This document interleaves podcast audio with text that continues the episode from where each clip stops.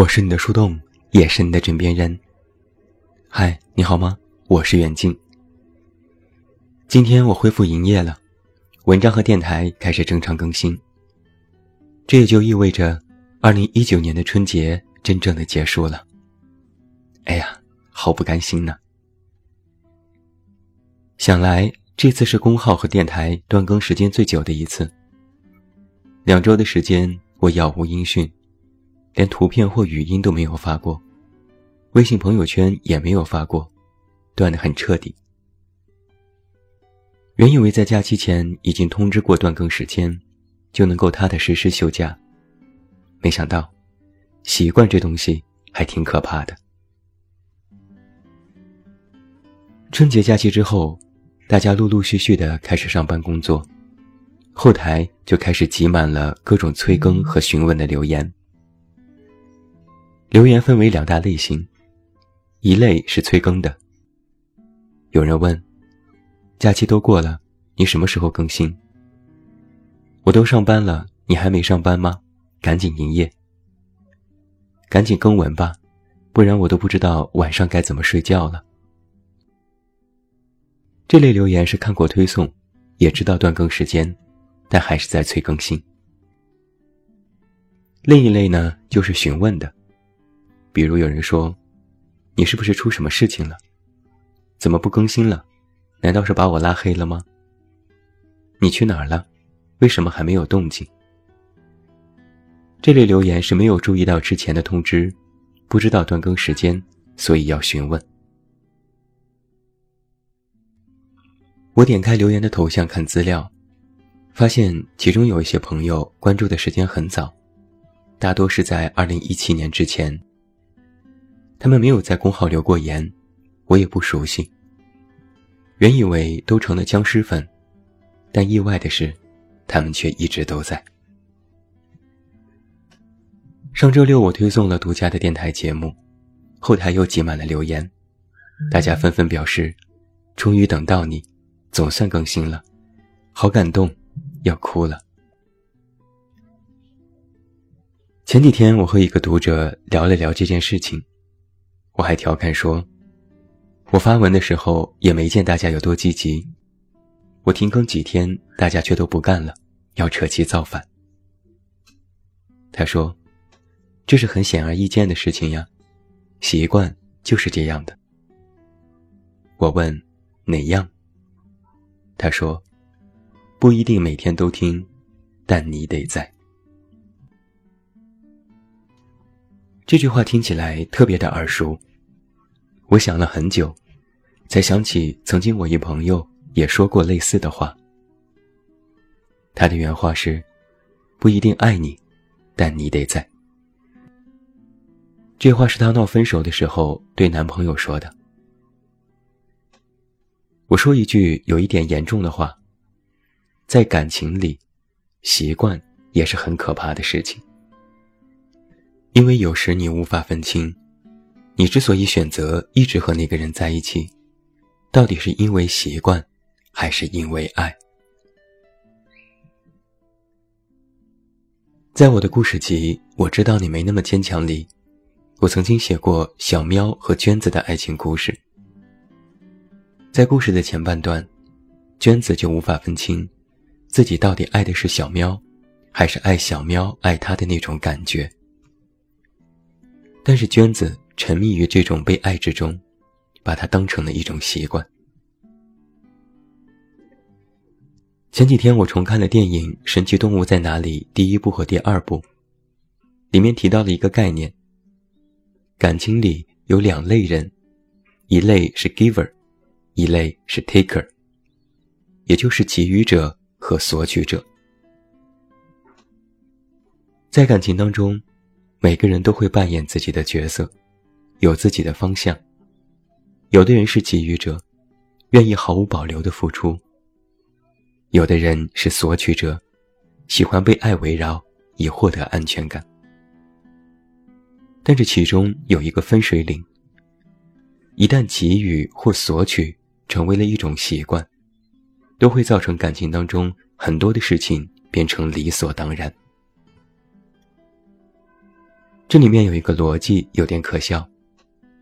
可笑的地方在于，本来你和某个人相爱是一种概率，但你却将这种概率背后的延伸当成了一种必然。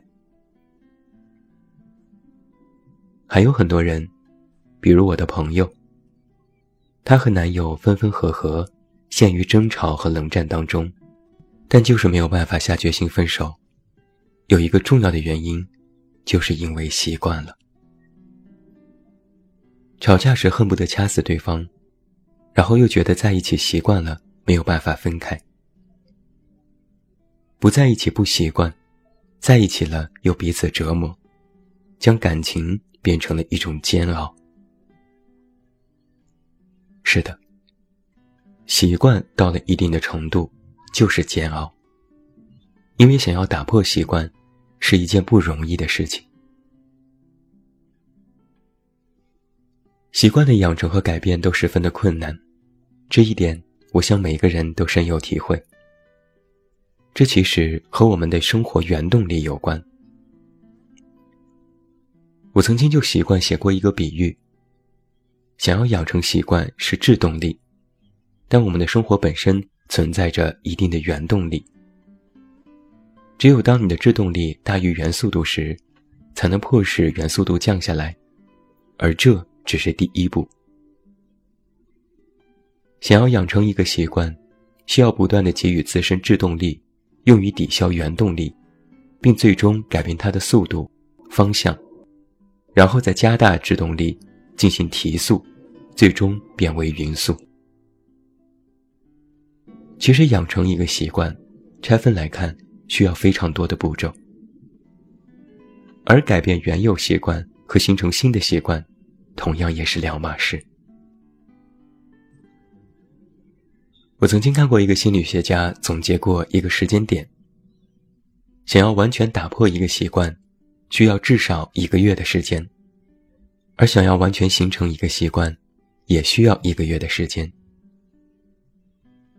于是就有人调侃了。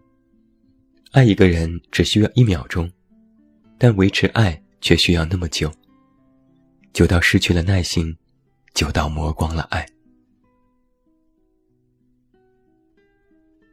在习惯这件事当中，其实有一个很不好的方面，是我见过一些人，他们将习惯变成了自己的借口，因为改变和重塑习惯很难，所以以此来作为自己不作为的理由。他们说习惯很可怕，自己没办法打败它，不战而败，过于看低了自己的主观能动性。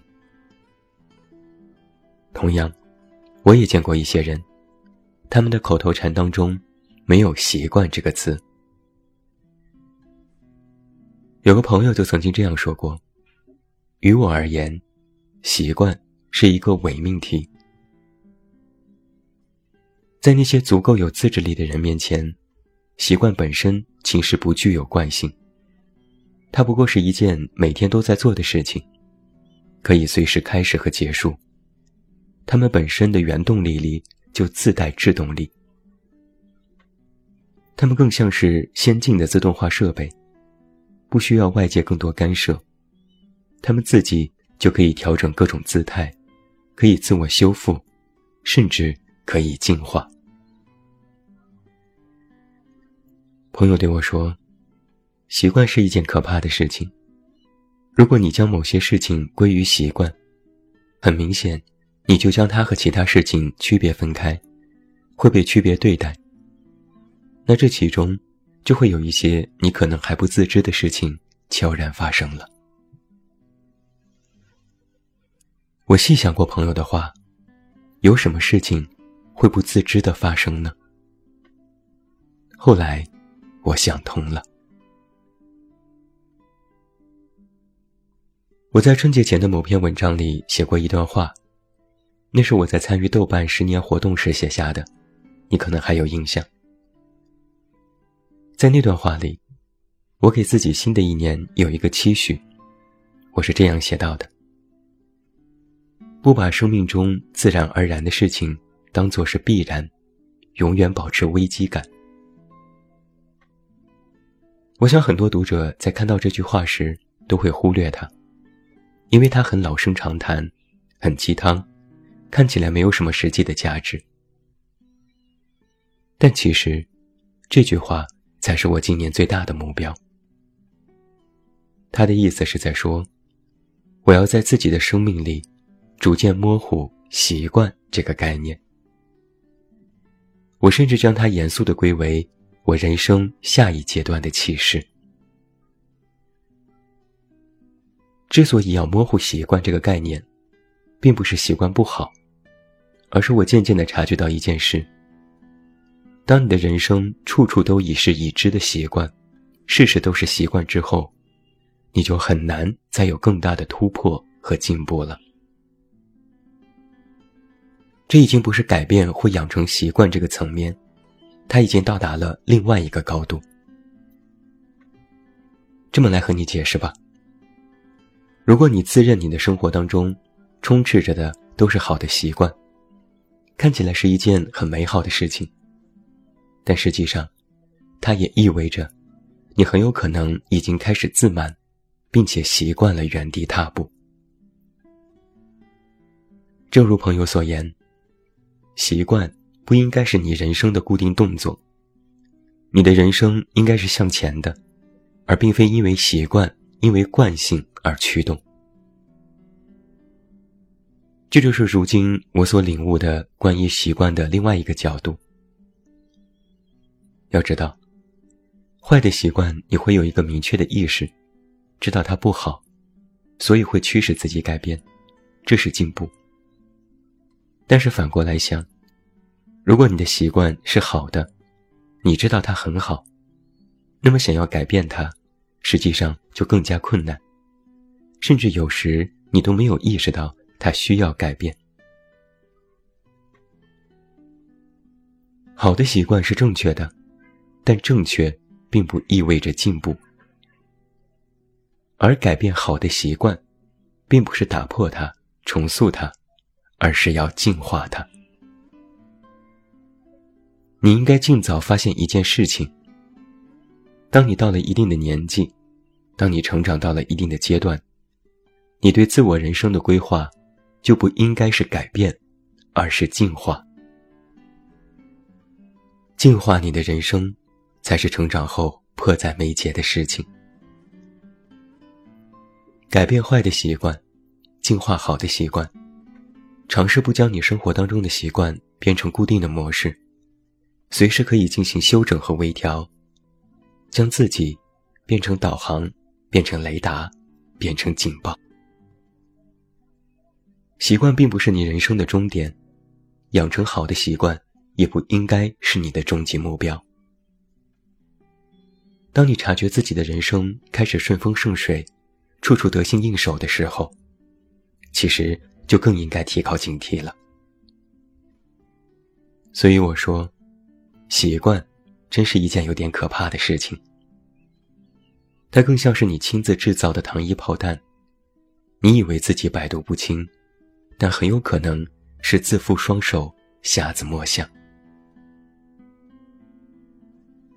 人们在谈到习惯的时候，喜欢说一个词。不破不立，而我更愿意将它改为破而后立。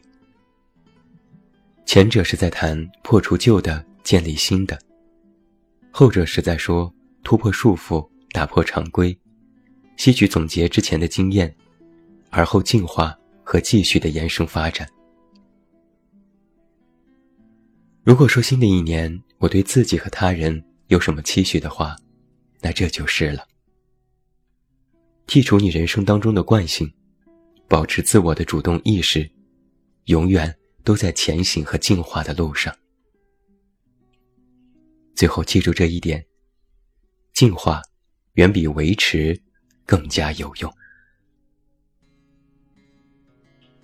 最后祝你晚安，有一个好梦。不要忘记来到微信公号“这么远那么近”进行关注，每天晚上陪你入睡，等你到来。我是远近，我们明天再见。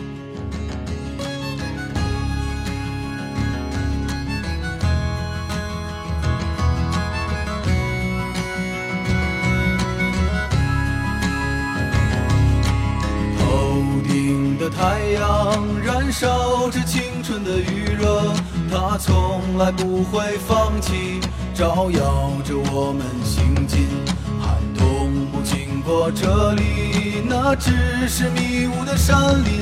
走完苍老的石桥，感到潮湿的味道。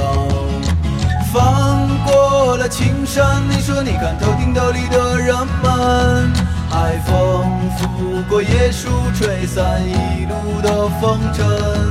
这里就像与闹市隔绝的又一个世界，让我们疲倦的身体在这里长久的停